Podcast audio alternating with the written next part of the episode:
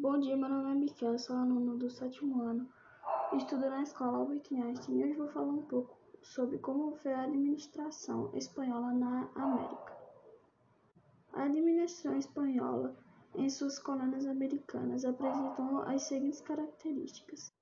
No ano de 1503, a coroa espanhola criou e plantou em suas colônias americanas a Casa de Contratação, essa tinha como principal função garantir o monopólio do, do comércio colonial.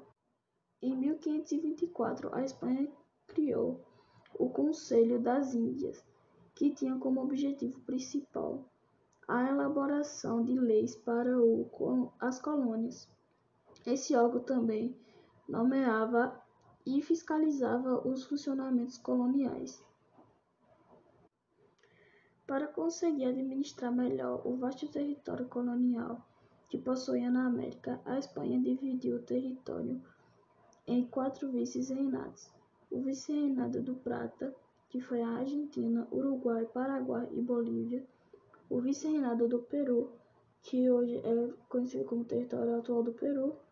O vice-reinado de Nova Granada, que foi o Equador e a Colômbia.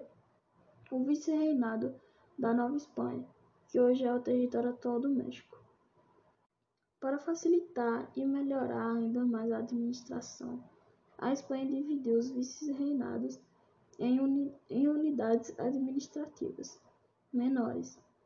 Eram as audiências e as capitanias. As audiências eram territórios mais colonizados e civilizados. Nelas funcionavam os tribunais de justiça,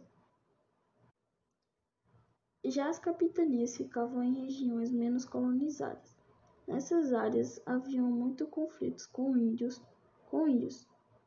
Por isso, as capitanias possuíam uma administração voltada principalmente para a proteção militar. A administração local das vilas e cidades eram exercidas pelas câmaras municipais, que tinham funções legislativas. Bom, esse foi meu trabalho. Eu falei um pouco sobre como foi a administração espanhola da América. E muito obrigado pela sua atenção.